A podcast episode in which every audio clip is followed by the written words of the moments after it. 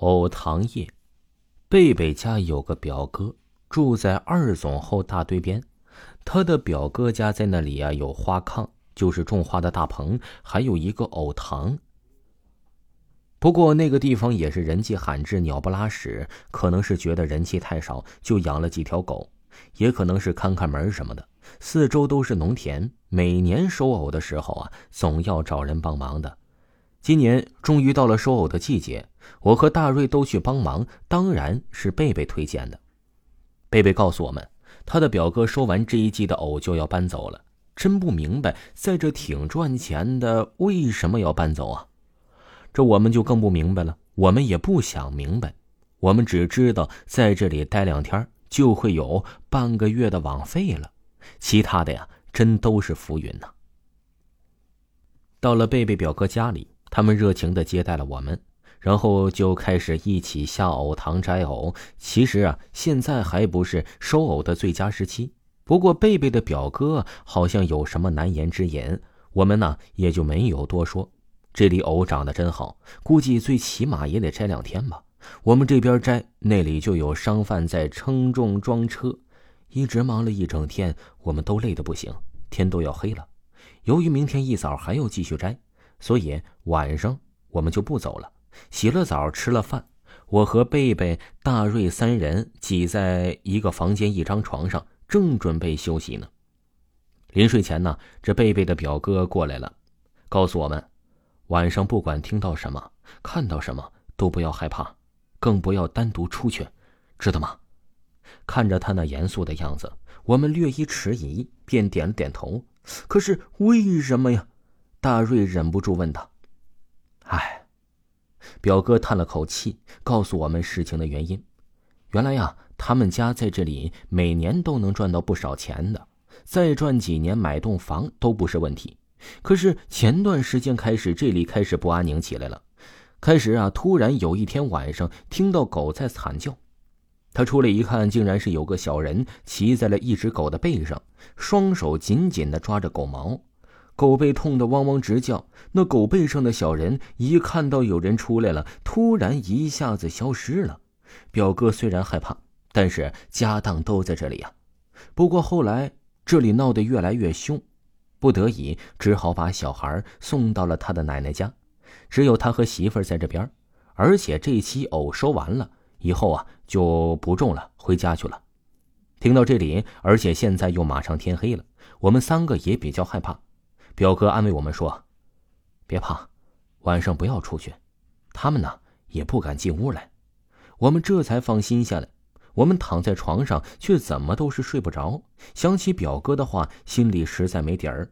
我们关了灯，就这样躺在床上，也没有说话。渐渐的，我们适应了黑暗，再加上月亮比较圆，洁白的月光透过窗户洒了进来，我们连外面都能看到，就是比较模糊的。慢慢的，我们一个个的都进入了梦乡。砰砰砰，开门哦！伴随着一阵敲门声和一个女的的声音，我们被敲醒了。迷迷糊糊的，大瑞随口答了一句：“来了。”就要下去开门了。我突然想起了表哥的话，我踢了大瑞一脚，并问他：“你知道外面是谁啊？”贝贝和大瑞一下子想到了什么，惊出了一身冷汗。贝贝壮着胆子喊了一句：“谁呀？”开门啊！回答我们的依旧是敲门声，还有那简单的三个字。我们瞬间觉得屋子里变得好冷，一个个的赶紧钻进被单里，不敢再把自己露出来。不过却没有睡觉，也睡不着。现在的我们呢，却是异常的清醒。过了一会儿，外面总算是安静了下来，我们也松了一口气。正在这个时候，一阵哗哗的水声又传了过来。我们透过窗户，竟然看到了藕塘在水里翻动。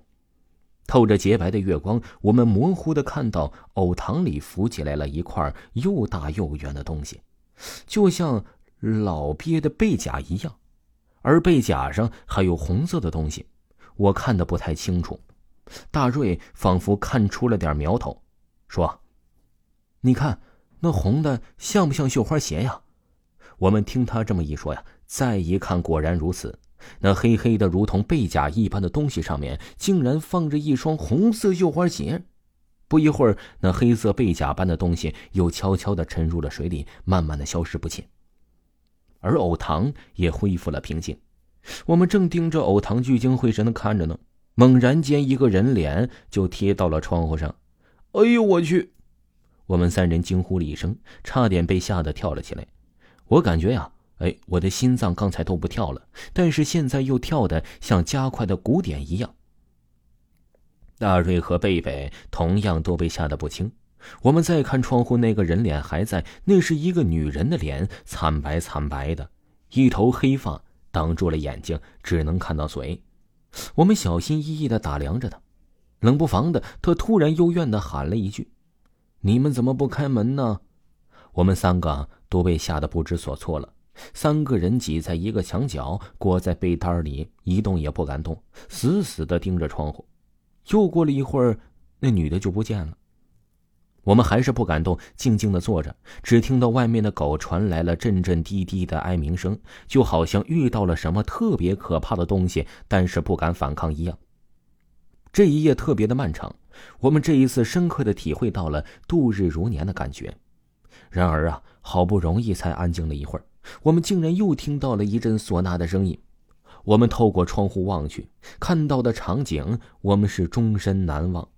我们看到了好多好多的人，就像古代电视剧里面结婚的一样。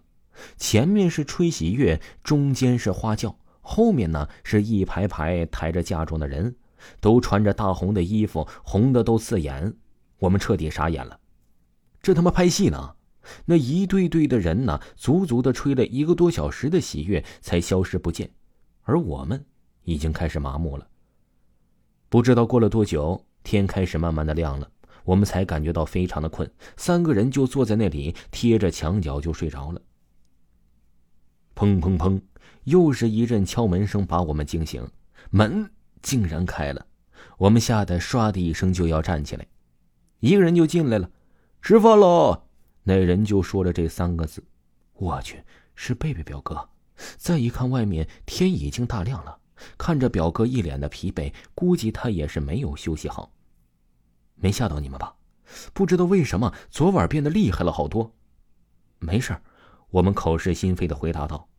今天摘藕啊，我们都格外的卖力。无论如何，今天要早点走啊，这地方真的待不下去了。好在大家都比较给力，下午三点多就搞定了。我们赶紧清洗一下，一分钟也不愿意多待。表哥两口子今天晚上啊，也是不在这住了。